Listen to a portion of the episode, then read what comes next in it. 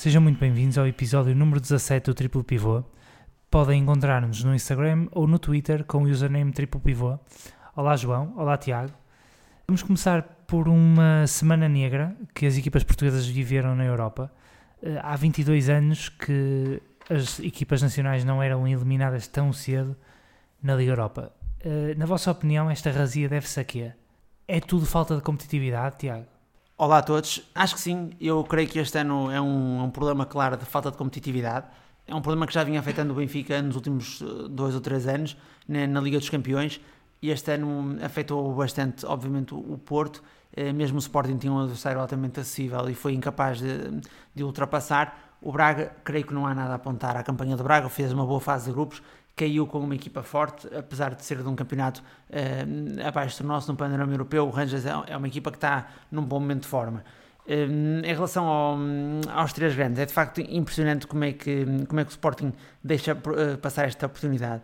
Tinha um adversário claramente ao seu alcance, ficou provado em Alvalade, podia ter matado a eliminatória em Alvalade, não o conseguiu e depois chegou à Turquia muito apático, pouco ambicioso e isso foi prejudicial. Hum, e ainda mais escandaloso será a eliminação do Porto, porque é uma derrota clara no Estádio do Dragão, num jogo em que o Porto, vez a perder por 3-0, não é nada comum na Europa, pelo menos não vinha sendo, apesar de nos últimos anos o Porto estar a perder mais jogos dessa forma na, nas competições europeias, e portanto aquilo que era, eh, e nós falávamos há pouco em off, eh, o relativo sucesso das equipas portuguesas, pelo menos eh, em, em eliminatórias a doer, Uh, havia sempre uma ou outra equipa a ter sucesso durante o ano. Nós tínhamos o caso do Benfica com, com, com o Liverpool, com o Manchester United, mesmo com o Barcelona, do Ronaldinho, que chegou a empatar em casa. O Porto, que bateu o Bayern Munique do, do Guardiola, uh, teve quase a eliminar o Manchester, eliminou o Chelsea, o Atlético Madrid. Portanto, neste momento são equipas que estão a quebrar com equipas de segunda e terceira linha de campeonatos um, uh, turco, uh, turcos, uh, turcos, sim, no caso do Sporting, um, no caso do, Porto, o campeonato alemão, no caso do Benfica, um campeonato ucraniano, e portanto é preciso perceber que as equipas portuguesas não estão prontas neste momento para, para atacar a Europa. Falava-se até há uns tempos que a Liga Europa seria a competição ideal para as, para as equipas portuguesas e já nem isso. Nós neste momento temos, formos, se formos a ser frios na análise, as, as 16 melhores equipas da Europa nos oitavos de final da Champions e depois há 32 equipas nos oitavos de final da Liga Europa. E, Desculpa e... interromper, Tiago. Eu, eu acho que muitas vezes pega-se nessa questão que é, e não tenho ouvido falar disso nestes documentários de, de, nestes programas de comentário desportivo, que é uh, é impossível uh, nos próximos tempos ou é muito difícil uma equipa portuguesa vencer a Liga dos Campeões. Eu acho que a questão que devemos colocar é é assim tão plausível uma equipa portuguesa ganhar a Liga Europa nos próximos anos? Não, precisamente, eu concordo precisamente contigo, apesar do Benfica ter ido a duas finais ainda, ainda recentemente.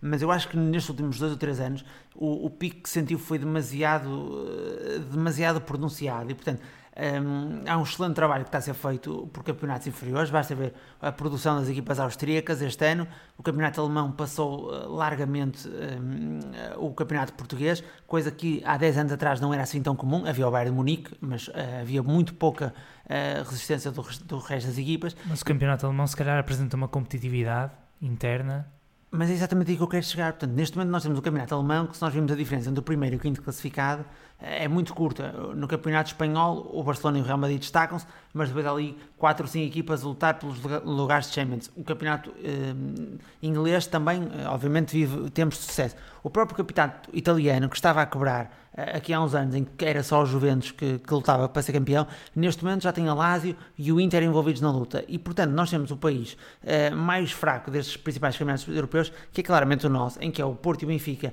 basicamente a disputar os jogos todos do campeonato e a ganhar os jogos todos do campeonato, quando perdem um jogo.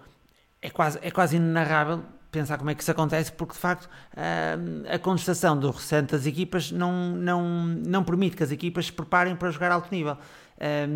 Paralelamente a esta falta de competitividade no campeonato português, há a questão física. Essa é uma questão eterna, eu não sei porquê, mas desde que vejo futebol, eu sinto que as equipas portuguesas são sempre, sempre, sempre mais fracas fisicamente em contexto europeu, não conseguem aguentar uma eliminatória. Eu lembro-me de uma eliminatória do Porto em Munique, frente ao Bayern, ainda na altura do Jardel, E eu era pequeno e lembro-me de pensar, bem, eles são claramente maiores, mais fortes e mais tudo. Sempre, sempre, sempre houve esse mito com os alemães, mas sim, era um bocado verdade. Mas nesse, nessa altura, pelo menos em qualidade futebolística, o Porto ainda se aguentou até ao final dessa eliminatória. Uh, e agora não sei isso. Uh, estava só para acabar o meu raciocínio. Uh, o Rangers jogou com a mesma equipa os, nos, nos sete dias que envolveram a sua eliminatória com o Braga. O Braga só repetiu o, o Bruno Viana e, e viu-se uma equipa do Braga muito mais desgastada do que o Rangers. Portanto, eh, há aqui qualquer parte do trabalho que também a nível físico está a ser mal feito. João. Eu concordo em grande parte com aquilo que o Tiago disse. Acho que é aqui um misto de, de situações eh, este ano. Acho que claramente o, o, problema da competitividade do campeonato português relativamente em comparação com o, o, os restantes campeonatos uh, pela Europa fora é um grave problema que nós temos. O, nosso campeonato é muito centralizado neste momento no Benfica e no Porto Uh, e depois não é só isso, uh, para além, de, para além de, da competitividade, ou seja, uh, isto que o, o, Tiago estava a falar do Rangers, os jogadores jogarem a uma intensidade mais alta todos os fins de semana faz com que o, a equipa esteja habituada a jogar mais vezes dessa forma. E em Portugal parece que se pensa ao contrário. Exatamente. Resguarda-se os jogadores para este tipo Em Portugal há muitas mais paragens, o jogo é muito mais lento é normal que os jogadores, quando têm jogos uh, um bocadinho mais exigentes, sintam isso. E depois há aqui outra questão que não se, que não se aplica ao Benfica, mas aplica-se, por exemplo, ao Porto e ao Sporting e ao Braga, porque tem um orçamento muito baixo, que são equipas que neste momento atravessam uma, uma fase financeira algo complicada. Uh, existe alguma contenção ao nível do plantel. Os plantéis, claramente, do Sporting do Porto baixaram de qualidade uh, comparativamente aos últimos anos. Uh, isso é claro. Uh, a única equipa em que eu punha aqui alguma, uh, uh, ou seja, colocava aqui algum mais culpa em cima é no Benfica, que, que passa uma fase um pouco mais benéfica a esse nível e que eu achava que tinha plantel para, para fazer muito mais, mas, mas não consegue. Tem um jogo algo ingrato também na luz, o, o Shakhtar, quando o Benfica marca o Shakhtar na jogada seguinte faz golo sem, sem, sem, sem produzir muito para isso, uh, mas o Shakhtar é, é, é, também uma equipa, é, e na minha opinião, uh, a par do Inter, é um dos candidatos a vencer a Liga Europa, na minha opinião, é bem orientada e tem uma equipa forte, de qualquer forma o Benfica devia ter feito mais, um, ehm, e portanto, só para completar, acho que é um misto das duas coisas, acho que é o, o problema que sempre existiu, a competitividade e a intensidade do campeonato e dos jogos portugueses comparativamente ao resto da Europa, e depois temos o problema do não é do desinvestimento, mas é de, de, de, de Portugal financeiramente uh, não ter andamento para o, o resto da Europa. E, e, vemos o Porto a perder com o quarto classificado do campeonato alemão, vemos o Benfica a perder com o, o primeiro classificado da Liga Ucraniana, uh, vemos o Braga a perder com o segundo classificado da Liga Escocesa e o Sporting a perder com o terceiro classificado da Liga Turca. Ah, isto é claramente eh, é, é, chega a ser é, é, muito preocupante é muito preocupante e, eh, e, eh, e, e, e, tem que nos fazer pensar. Acho que acho que grande parte da culpa é nossa e, e os dirigentes acima de tudo os dirigentes e as estratégias e as estratégias que muitas vezes eles têm para os seus clubes uh, fazem com que com que Portugal uh, não esteja a aproveitar muito de, daquilo que faz e daquele talento que, que exporta lá para fora Pegando precisamente nisso eh, e considerando que temos uma, uma excelente seleção, campeões da Europa, temos gerações de jogadores sempre a despontar, há solução para este problema na vossa perspectiva? Eh, deixa, deixa, em relação a esse aspecto, é, é, é muito fácil. Que, uh, o Brasil, o Brasil que, se, que sempre nos habituou a grandes seleções, é um país em que tu, as equipas brasileiras jogando com as equipas europeias, dificilmente têm algum tipo de hipótese e não deixa de ser o país que mais exporta talento. O problema é, é, reter esse talento. O problema é que, de facto, os bons jogadores não e estão em Portugal. Também. Os bons jogadores não estão em Portugal. E agora cada vez menos. Porque eh, estamos, estamos a chegar a uma altura em que o quinto, sexto, sétimo classificado da Liga Espanhola tem plantéis muitas vezes equiparáveis às melhores equipas em Portugal. Temos o último classificado da Liga Inglesa a faturar mais que o campeão português. Ah, isto tem que nos fazer pensar. Onde é que está a solução? Uh, claro que sim, eu, eu, eu também só queria fazer aqui um parênteses porque eu também não, não gostava de entrar na corrente, pensar que agora entramos aqui numa fase de catastrofismo, uh, porque apesar de tudo o futebol continua a ser uh, o 11 contra o 11 e há muitas vezes circunstâncias que permitem atenuar estes efeitos. E com isso eu quero dizer o quê? O Portugal este ano ultrapassou a Rússia. Daqui a dois anos vai voltar a ter duas equipas da Liga dos Campeões E também ninguém poderá ficar surpreendido se daqui a dois anos o Porto e o Benfica chegarem aos oitavos ou quartos de final da Liga dos Campeões. Agora, que esse deixa de ser o cenário mais plausível, dada esta falta de competitividade, passa. Isso era, esse era o ponto que eu queria deixar claro.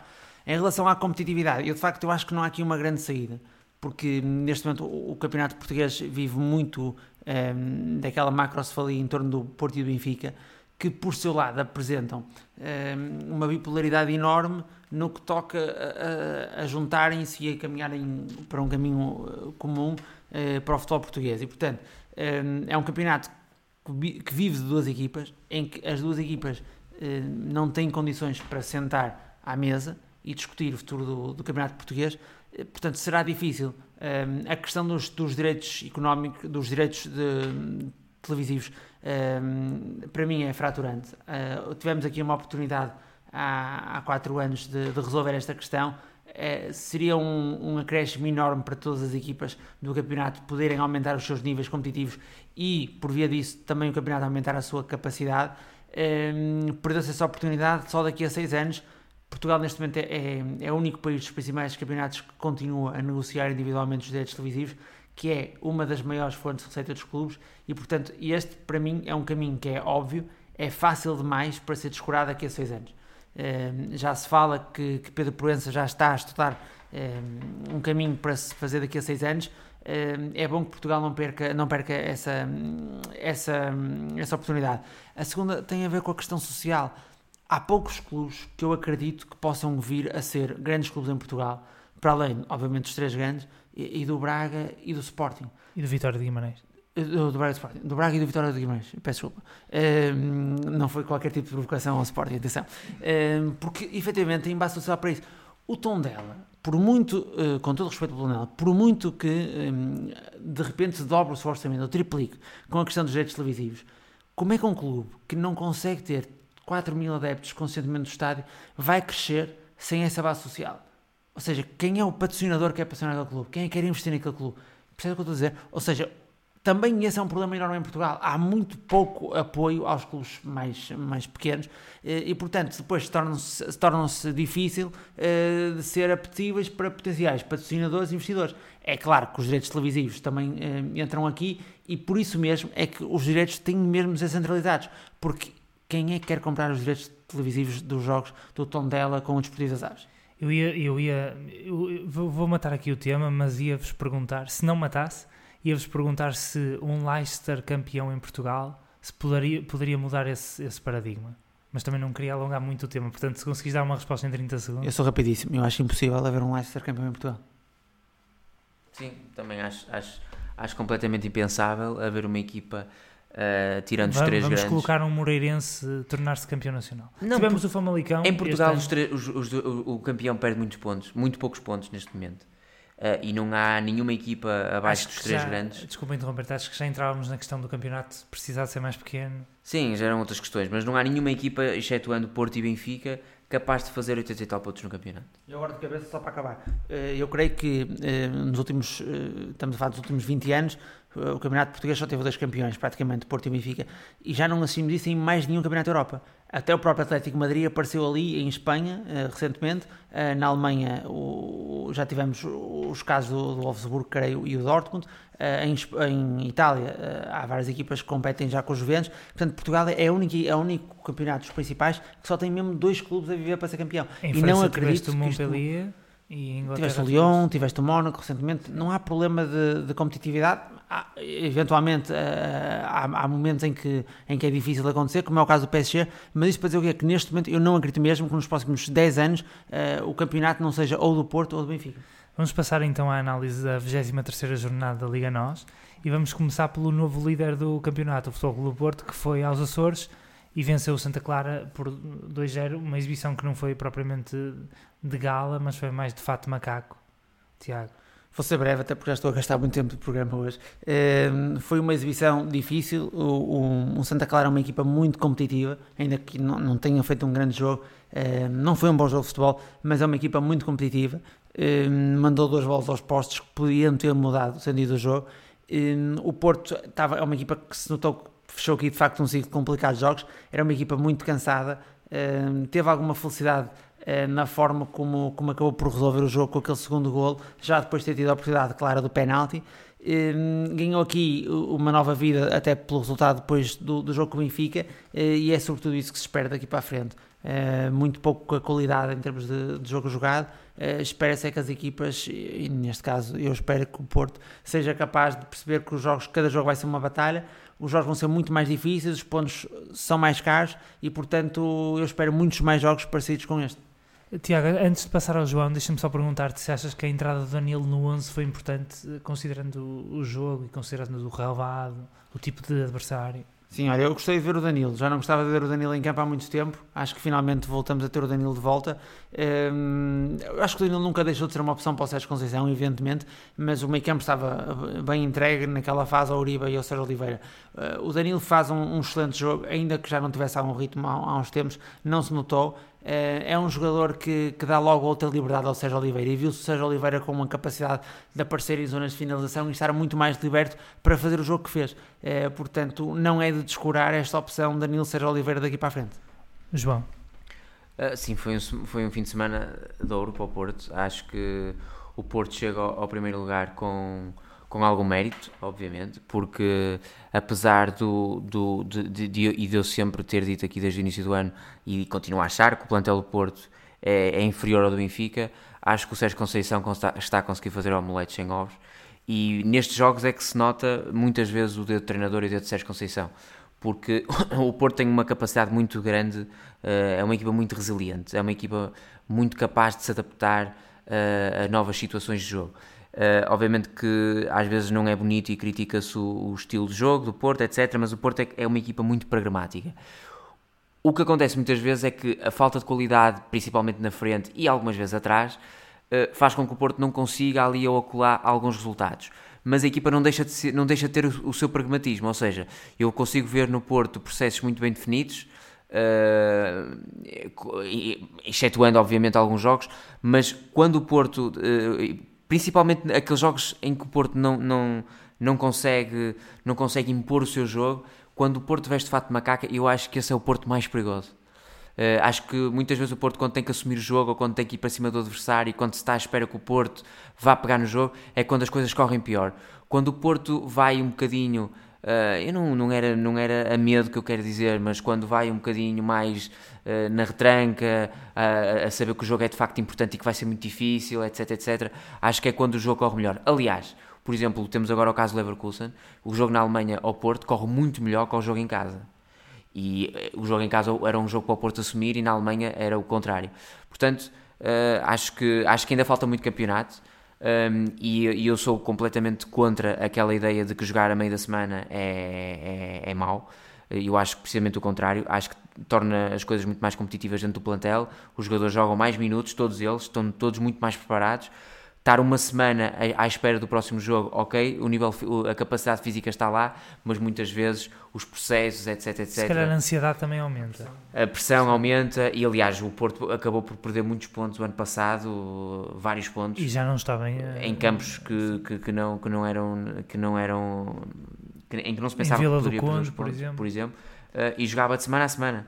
Uh, acho que, sinceramente, acho que ainda falta muito campeonato. O, o campeonato deu aqui uma reviravolta o Porto tem aqui um, um pássaro na mão uh, muito importante uh, e tem tudo para, para agarrar isto. Acho que é, um momento, eu vou, eu vou ser sincero, este campeonato acho que é um momento da história muito importante para o Porto. Um, quando, quando e, e, e, é inevitável associar as duas coisas. Quando esta semana, por exemplo, sai o relatório de contas, um bocado complicado, uh, do, do Futebol Clube do Porto, se o Benfica é campeão este ano e obriga o Porto a ir uma pré-eliminatória da Champions, existe ali um risco do Porto não ir às Champions, obviamente. E já para não falar da quantidade de jogadores que o Porto vai ter que vender até janeiro, até, até junho.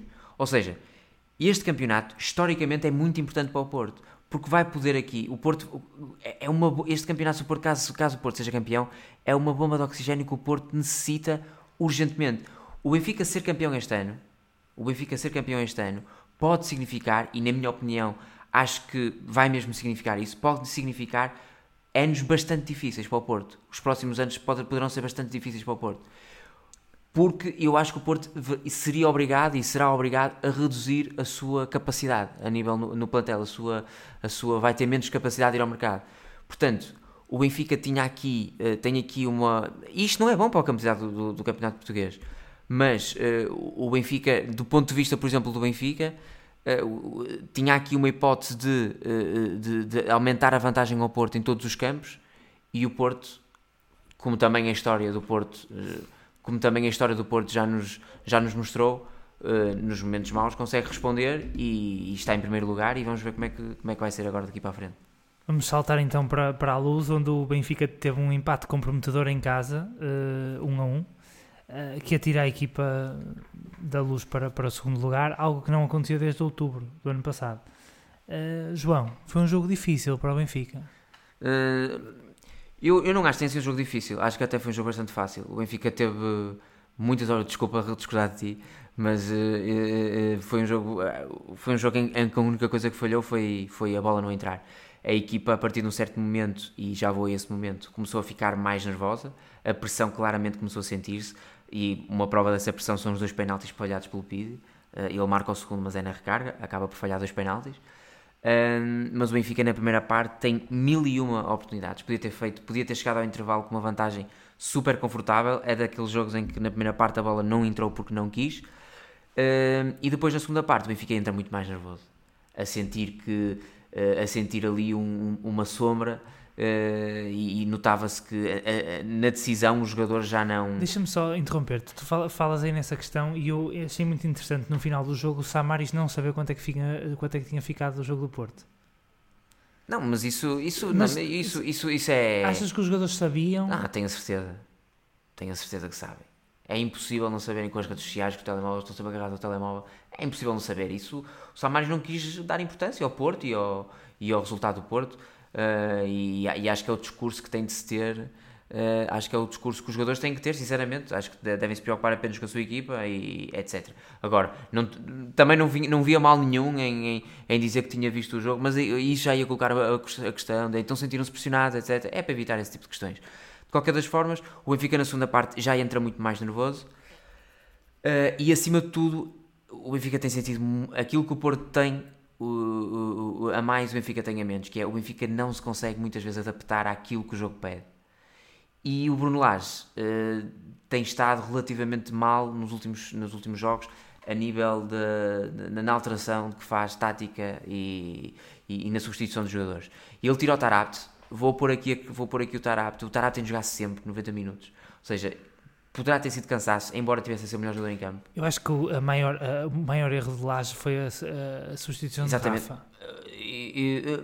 Eu, eu, acho o Tarato mais chocante, embora também acho que o Rafa é sempre um jogador que a qualquer momento pode ser um abre-latas. Não tem estado bem no jogo, nos, nos últimos jogos, mas é de facto esse jogador imprevisível mas o Sérvio entrou com muita força. O Sérvio tem, era, tem sido dos melhores jogadores da equipa do Benfica e de repente é delegado, relegado para o, para o banco de uma maneira. Eu acho que não é de repente, foi quase com, injusta. Com o regresso não, do Rafa. Não, não entendem a injustiça que é feita. O Sérvio nunca irá ser um craque como é o Rafa no seu auge, como é o Pizzi, não é um jogador que tem a visão do jogo, mas é um jogador que em momentos maus ele aparece, ele está lá, não falha, está sempre lá. E eu não entendo muitas vezes porque é que, ele é, porque é que se tira da equipa ao Sérvio. O Sérvio entrou, a equipa melhorou logo, olhos vistos. E, depois acontece aquilo que eu não entendo, que é, põem-se dois, três avançados na frente. Antes, antes neste, caso, neste, neste caso do jogo, deixa-me só terminar, neste sim, caso sim. são dois. O Benfica Porque faz... não havia Seferovic. O Benfica faz dezenas de cruzamentos para a área. Vê-se claramente que não é uma equipa... As eu, rotinas... eu ia pegar nisso, porque o Benfica faz 50 cruzamentos. O Benfica não tem, não tem essas rotinas, ao contrário do Porto, por exemplo. O Benfica não tem essas rotinas, mas mesmo não tem essas rotinas, se o Benfica quer cruzar, necessita ter de jogadores na área. O Moreirense muitas vezes tinha seis jogadores da área e estava o Diego Souza e estava o Vinícius ou, dentro da área, dois jogadores para seis do Moreirense e viam-se três, quatro jogadores Benfica à entrada da área. João, antes de pegar nisso, deixa-me só fazer-te uma pequena provocação. Tu não sentes que o Weigl ainda é um corpo estranho no Benfica? Não, eu não acho que o Weigl seja um corpo estranho do Benfica. Eu acho que o Weigl está a ser claramente vítima da, da, da, daquilo que está, que, que está a acontecer com o Benfica. O Weigl entrou agora, há pouco tempo, ainda se está a habituar a entrosar com os, com os colegas, vê-se claramente é um jogador que erra muito pouco. Ou seja, eu tenho certeza que quando a equipa estiver engrenada, ele vai ser um jogador fundamental. Eh, ele é um jogador com muita classe, já, já deu para ver isso. Agora, é um jogador de equilíbrios. E nós já sabíamos disso. Agora, a equipa não correspondendo, a equipa não correspondendo, é normal que o, o Pizzi não tem estado bem nesses jogos, nos últimos jogos. E é o Pizzi, é só dos melhores jogadores do Benfica dos últimos anos. E não tem estado bem, é o Pizzi. Portanto, há um jogador ou outro que sobressai, como o Tarapte, porque individualmente é um jogador muito forte, tem velocidade, é forte no, no, no, no, corpo a corpo e tem muita técnica. É um jogador que consegue sobressair, mas a equipa nota-se que não está bem. Está nervosa, uh, duvida dos seus processos porque não tem conseguido os resultados. E, e, foi um mês horrível. O Benfica tinha o cheque-mate no Dragão, não o fez e foi um descalabro daí até, até, até perder a liderança. Voltando à questão dos cruzamentos, eu uh, estava-me a rir para o Tiago e achei isso engraçado, porque ontem o Canal 11 uh, eh, apresentou um gráfico que nos últimos do, das estatísticas dos cruzamentos do Benfica nos últimos 10 jogos, uh, e normalmente apresenta uma média de 20 cruzamentos por jogo, o Benfica, e no jogo com o Shakhtar fez 33 cruzamentos e ontem com o Moreirense fez 50 cruzamentos. É, é ridículo. E, e, já para não falar que há um, há um jogador que cruza bem no Benfica, que é o Pizzi. Mas ninguém. Não há nenhum jogador que consiga meter a bola na área. Mas não achas que é uma tentativa do Lage se, se adaptar? Tenta, mas não consegue. Mas não achas que é uma tentativa do Lage se adaptar ao poder de fogo que tem agora com o Diego Souza, o Vinícius? Não, eu acho mesmo que é desespero, sinceramente. Em alguns momentos uh, nota-se algum desespero. Uh, e, e assim, com o Braga, então, quando o Lage mete três avançados em campo, é completamente o Com contrário, é o contrário daquilo que ele tem defendido e daquilo que ele tem apresentado. E, e, mais, é o contrário daquilo que ele fez o ano passado que lhe deu um campeonato. Portanto, às vezes eu não consigo entender sinceramente algumas outras Falaste em, em, dois jogadores do Benfica para seis de Moreirense. Eu lembro-me, é, é, em grande parte dos cruzamentos, os jogadores de Moreirense estavam de frente para a bola. E os jogadores do Benfica estavam numa posição, ou seja, pouco natural ao corpo, a disputar os lances. E, e sabemos que tanto o Diego Souza como o Vinícius são jogadores possantes fortes fisicamente e tiveram muitas dificuldades com os centrais moreirenses. Algo Sim. que num jogo normal se calhar não. Sim, mas o Benfica, e aqui elogiando o, o, o, um jogador do Porto, o Benfica não tem nenhum Alex Telles. A forma como é cruzada a bola é, é importantíssima. Se a bola é cruzada entre, entre uh, uh, uh, onde o penalti é batido e a pequena área, é uma bola que mesmo para cortar, mesmo que, não, mesmo que não tenha já lá nenhum avançado, só cortar essa bola já é complicado, ok? É preciso meter a bola com qualidade. E o Benfica não tem esses jogadores. O único jogador que cruza, que cruza bem é o Pizzi, ok? E, e, e, e por acaso, ou, ou, ou, por azar do Benfica, grande parte do jogo ofensivo do Benfica é do lado esquerdo, que tem o Grimaldo, que é um, um lateral que com bola é fortíssimo, mas que tem tido algumas dificuldades a cruzar. E olha, e, não é só cruzar, não sei quem é que disse ao Grimaldo que ele sabe bater livros, mas o, Grimaldo já tem. tem eu, eu, gostava, eu, gostava, eu, gostava, eu gostava de gostava de ver uma estatística do, do, da quantidade de livros que o Grimaldo já bateu em comparação com o rácio de golos que ele faz. Hum. Eu acho que ele tem dois golos de livros desde que chegou ao Benfica e tem 50 livros. Eu acho que está ataque a ataque com aqueles remates fora da área do ferro. Pronto, agora também é fácil bater no Benfica porque passou para o segundo lugar e é tudo mal, é tudo errado.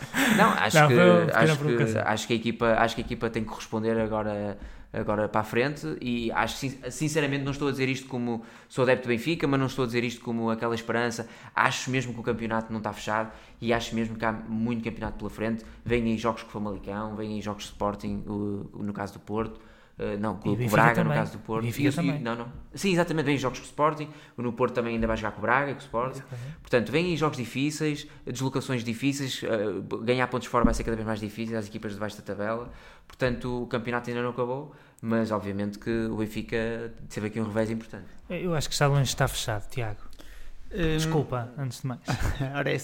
Vou só começar por dar aqui dois pequenos dados estatísticos, factuais, que poderão levar a uma segunda análise que eu não vou fazer, ok? A primeira tem a ver com a contratação do Weigl. Uh, Faz-me lembrar a contratação do Pep, o ano passado. O Porto levava um avanço significativo sobre o Benfica no campeonato tinha a dupla de centrais uh, do, do Filipe com o Militão perfeitamente estabilizada.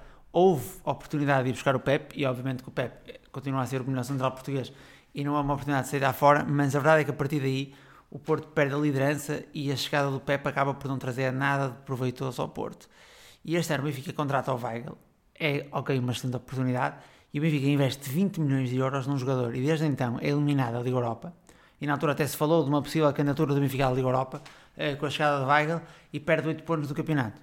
Eh, portanto, este é o primeiro paralelismo e eu queria só deixar esta mensagem. A segunda tem a ver com o, com o dia em que o Porto reassume a liderança. É exatamente no mesmo que o Benfica reassume a liderança. Portanto, são dois campeonatos com, com grandes níveis de parecenças, os dois estavam acabados, os dois reanimaram-se. O ano passado o Benfica conseguiu levar até ao fim, espero que o Porto consiga levar até ao fim também este ano. Não, não, mas, Tiago, não te podes esquecer de, de, uma coisa, de um dado muito importante. O Benfica perdeu o Gabriel, uh, que era o, nos últimos jogos e até agora tem sido o trinco do Benfica. Ou seja, o Weigl também entra na equipa muito por necessidade. E exatamente como o Porto ano passado que perdeu o Militão por um problema interno. Há muitas semelhanças. Eu já sei que o, que o Gabriel não é um eu, problema eu interno. Também, eu também concordo que há semelhanças. Há aqui muitas semelhanças entre os, os dois, os dois campeonatos. Mas, uh, retomando, em relação ao jogo com o Moreirense, eu concordo com o João em dois fatores. O primeiro é que o Benfica já ganhou os jogos este ano a jogar muito pior do que o que jogou com o Moreirense. E, portanto, é, é muito fácil cair em cima dos treinadores e das equipas quando as coisas não correm bem em termos de resultado. A verdade é que este resultado devia ter aparecido em jogos anteriores, não apareceu. Apareceu desta vez, eu até acho que o Benfica teve alguma infelicidade. De qualquer forma, continua a ser assustadora, do ponto de vista do adepto do Benfica, a facilidade com que os jogadores aparecem na cara do Vlaco Dimos. E eu, se tivesse o Vlaco Dimos na baliza, pá, se calhar também deixava os jogadores chegarem lá sozinhos, porque à partida vai defender a bola. É um excelente guarda-redes, mas é, acaba por ser é, demasiado fácil neste momento é, aos adversários do Benfica chegar à cara do, do Vlaco Dimos e há claramente processos defensivos a, a falhar. E, e também dizer que concordo com a análise em relação à estratégia final assistiu-se muito, assistiu-se o Dragão, na altura também questionei, hoje volto a questionar o porquê do Benfica insistir no jogo direto, é precisamente na fase final do jogo, em que os adversários estão mais desgastados, que o Benfica teria mais a ganhar em ser paciente no jogo anterior, porque as falhas iriam acontecer, quer por uma questão física, quer por uma questão de desconcentração. Não percebo esta abordagem do, do Bruno Lage e acho que o Benfica não ganha nada nos últimos minutos em passar para esta abordagem. De qualquer forma, hum, acredito que hum, vai ser. Uh, falta muito campeonato, vai ser uma luta muito grande até ao fim. Um, o ano passado, o Benfica, quando rodou o campeonato, estava a jogar bem melhor em comparação com o Porto do que o Porto este ano em comparação com o Benfica, e por isso eu acho que o campeonato ainda não está todo acabado. Hum, é uma fase negra para o, para o Benfica. De facto, o Bruno Lage em, em 30 e tal jogos. Quase que só tinha perdido com o Porto e empatado aquele jogo com o Belenense e de repente eh, nos últimos oito jogos o Benfica só venceu um e, e, com muita dificuldade em Barcelos. Portanto eh, o Benfica está a passar claramente por uma má fase mas também não se, não se está a assistir a um futebol vistoso da parte do Porto que permita concluir que o campeonato está entregue também este golo do empate. Uh, pões aqui a questão de que o Porto não, não tem sequer um empate de tolerância, portanto faltam 11 jogos, é mesmo muito, muito campeonato. Uh, apenas dizer que de facto é melhor estar em primeiro lugar do que, do que em segundo e, portanto, o fim de semana e o último mês foi claramente positivo para, para os Dragões. Esta luta ainda vai, ainda, vai, ainda vai passar muita água pelo moinho, por isso temos, teremos tempo para voltar a ela. Passamos só para terminar, passamos ao Sporting que perdeu por 3-1 em Famalicão. Uh, uma derrota que coloca a equipa de Alvalade a 4 pontos do Sporting de Braga. Um, uma exibição pobre, uma exibição completamente desligada um, e um resultado expectável, João, se calhar. Sim, acima de tudo, essa última frase vou pegar, era um resultado, era um resultado completamente expectável. Uh, o Famalicão vencer o Sporting. Um, o Sporting é, continua a manta de retalhos que, que, que é desde o início da época. Um, acima de tudo, acho, acho, acho inacreditável a, a, gestão que é feita. Estão a destruir completamente o Sporting. É, é o, o, Sporting que, que, tem um 11 interessante, uh, que poderia ser interessante, uh, o 11 titular. Um, acima de tudo, acho que poderia ser uma equipa muito mais combativa. Estou sempre a bater nesta tecla. O Sporting poderia não produzir ofensivamente, poderia não ter um jogo bonito, mas pelo menos marcar gols ao Sporting deveria ser difícil. Mostrar garra, mostrar alguns processos defensivos com qualidade. A equipa, a equipa tem uh, qualidade, ou teria qualidade para ser mais forte esse, nesse campo. Uh, mas foi um jogo de foi um jogo de despedida para Silas. Uh, provavelmente notou-se ali a equipa entrou muito desligada.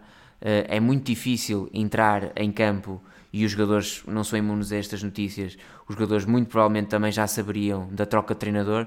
É muito difícil entrar num jogo destes concentrado, sabendo todas as notícias, sabendo que amanhã no treino já não vai estar lá o Silas, etc, etc. Portanto, uh, era um resultado completamente expectável. O Sporting vai pagar uma enormidade uh, pelo novo treinador. Terceiro treinador mais caro da história do futebol. Uh, é, acho, acho, acho, acho que vejo muitas qualidades no Ruben Amorim, mais do que aquilo que vi no Silas, e eu critiquei a contratação do Silas. Acho que o Ruben Amorim pode fazer mais pelo Sporting do que eu achava que o Silas uh, ia fazer. Uh, de qualquer das formas, acho que a amostra do Amorim ainda é muito baixa, muito pouca, é muito cedo ainda para se gastar tanto dinheiro, mas é um risco, mais um, que o Sporting tem. Eu creio, que temos, eu creio que temos batido bastante no Sporting nestes últimos meses, mas há sempre um new low, não é? Eu acho que há sempre, há sempre outro ponto onde se pode chegar. E eu acho que um clube cujo treinador despedido no fim do jogo é a primeira fonte, ou seja, oficializa a contratação do novo treinador que calha de ser seu amigo e diz-lhe que ele vai ter um trabalho complicado. O que, o que é que se pode dizer disto, Tiago? Eh, eu, por acaso, em relação a essa questão, por ser o Silas e por ter a comunicação que sempre teve, eh, não me choca assim tanto. Acho que fosse em todos os males do Sporting a falta de, de, de, capacidade de comunicação destes assuntos. Claro que não é exemplo, é, seria impensável no Porto, seria impensável no Benfica, uh, só acontece no Sporting, é verdade, mas também não acho que venha aqui grande mal ao mundo, porque já toda a gente sabe que é o Ruben Amorim treinador, o Silas é um treinador que sai, pode sair eventualmente blindrado, mas não, não, não faz parecer muito essa imagem, e portanto essa parte não me choca muito. Dizer o quê? Em relação ao Famalicão Sporting, é a segunda vitória do Famalicão sobre o Sporting este ano a provar claramente que é uma equipa superior ao Sporting e, portanto, não me, não me surpreenderia se ainda fosse discutir o quarto lugar com o Sporting este ano. Hum, em relação ao, ao jogo, também referir que o Famalicão vinha de um péssimo momento. O Famalicão não vencia há sete jogos, portanto, eram duas equipas num mau momento e ganhou o Famalicão e perdeu o Sporting. É de facto difícil de, de perceber. O Sporting claramente a léguas daquilo que foi. neste momento é uma equipa que, que está a bater o recorde do clube de derrotas numa temporada. Isto é histórico mesmo para o Sporting, aquilo que tu falas de, de a cada semana um, um, new low, portanto é muito difícil de perceber uh, quando é que o Sporting vai efetivamente bater no fundo. Em relação à contratação de Ruben Amorim, um, já quando o Silas foi contratado se falava que seria no fundo o último crédito para, para Frederico Varandas. Era aquilo que falávamos no outro dia também em off. Um, o adepto vive de expectativas, não é? Portanto, uh, a expectativa de ganhar é o mais importante para o adepto, muito mais do que ganhar, porque um adepto que ganha 5 campeonatos e no ano a seguir está em segundo lugar não está feliz. Um adepto quer é ter sempre no momento presente a expectativa de que vai ganhar o próximo troféu. E sempre que se contrata um treinador, essa, hum, essa expectativa volta a crescer. Frederico Varandas percebeu isso, fez uma jogada de antecipação. Acho que também todos percebemos que o Ruben Amorim poderia ser uma hipótese para treinar o Benfica no final do ano, caso as coisas corram mal com o, com o Bruno Lage. Um, agora, eu acho que uma coisa é o Benfica fazer uma jogada de antecipação ao Porto e vice-versa. O Sporting fazer uma jogada de antecipação ao Benfica parece-me completamente irrelevante. É? O Porto retirar um, jogador, um treinador do Benfica é uma, é uma machadada. Se não for Ruben Amorim é outro. Exatamente, portanto não, não será por aí. E, e portanto o, o Sporting contrata um treinador que eh, vive num, num grande momento de forma, tem o hype eh, que, que criou, mas parece-me que o Sporting dar 10 milhões para um treinador eh, nesta fase de saúde financeira também não muito eh, facilitada do, do Sporting não é, não é de toda uma boa estratégia e para mim o mais difícil é perceber o que é que passou pela cabeça do Roberto Amorim. Isso para mim eu não consigo explicar, não consigo procurar uma explicação. O Ruben estava-se a lançar, é um treinador quando está a começar a sua carreira teve uma oportunidade de ouro no Braga e ele agarrou muito bem, tinha toda a estabilidade para levar o clube a lutar pelo terceiro lugar para o ano, quem sabe pensar em lutar pela qualificação para a Liga dos Campeões, com um plantel que me parece superior ao de Sporting, e aceita trocar o Braga por uma equipa que está abaixo do Sporting, que vai ter imensas dificuldades em lutar pelo terceiro lugar, um plantel inferior e, portanto, o, o Ruben arrisca-se a queimar-se, assim como o Silas queimou-se um, com a ida para Alvalade. É uma, é uma história que ainda, ainda acho que vamos perceber melhor mais para a frente. Aí discordo totalmente, mas também acho que temos mais, teremos mais tempo a falar nisso. Vou passar ao pivô da semana. Uh, Peço-vos para destacarem algo que vos tenha marcado esta semana, seja um momento, um jogador ou uma equipa. Começo pelo Tiago. Eu vou dar uma pivô da semana, não a uma pessoa nem a um clube, mas a um evento, que é este, este anúncio de tantas candidaturas à presença do Futebol Clube do Porto. Não acontecia desde 91, portanto, o, o Futebol Clube do Porto está a passar por uma fase de mudança. Percebe-se claramente que há um fim de ciclo em vista é um momento demasiado grande para o clube. Um, a minha expectativa e esperança é que os sócios uh, saibam estar à altura do momento, que se debata de forma uh, um, eficaz e de forma também sincera da parte de todos o futuro do clube, porque claramente que se não for hoje, daqui a 4 anos o Porto vai ter uma nova liderança. É, é um facto que já não acontecia há 38 anos e, portanto, para não corrermos o risco de cair neste marasmo em que entra o Sporting ter um presidente novo a cada dois anos e nunca se instalar um projeto desportivo, é bom que esse debate comece a ser feito de forma séria a partir deste momento. João. O meu período da semana uh, poderia dá-lo ao, ao, Porto, mas já o dei há, há três semanas e não pode ser Natal todos os dias. Uh, portanto, vou, vou dar o meu período da semana pela negativa uh, ao Frederico Varandas. isto porque o Frederico Varandas, eu penso que, ou seja, ele, ele, ele despediu na, no pouco tempo que, já, que tem de presença do Sporting, já teve com ele o Kaiser, teve com ele o Luniel Pontes teve agora o Silas. Teve Peseiro também. Teve o Peseiro. São muitos treinadores em muito pouco tempo. Um, acho que sente-se claramente que Frederico Varandas é também um treinador, um treinador, um presidente a prazo no clube uh, e portanto eu achava muito importante ter alguma cautela. A mudança de treinadora é o menos, agora gastar 10 milhões na mudança de treinador acho uma irresponsabilidade do, do Frederico Varandas, porque e para além para além de, de, de, de eles poder, poder estar a prazo no Sporting, acho que não é pensar no futuro do Sporting. Acho que se devia organizar o clube, deixar a época acabar, decidir de facto uh, como é que iria ser dali para a frente a nível diretivo, uh, como é que iria ser a vida do clube e depois sim fazer os investimentos que se tem para fazer. Agora, fazer um investimento de 10 milhões em cima do joelho uh, desta forma, é, acho, que é, acho que é gravíssimo.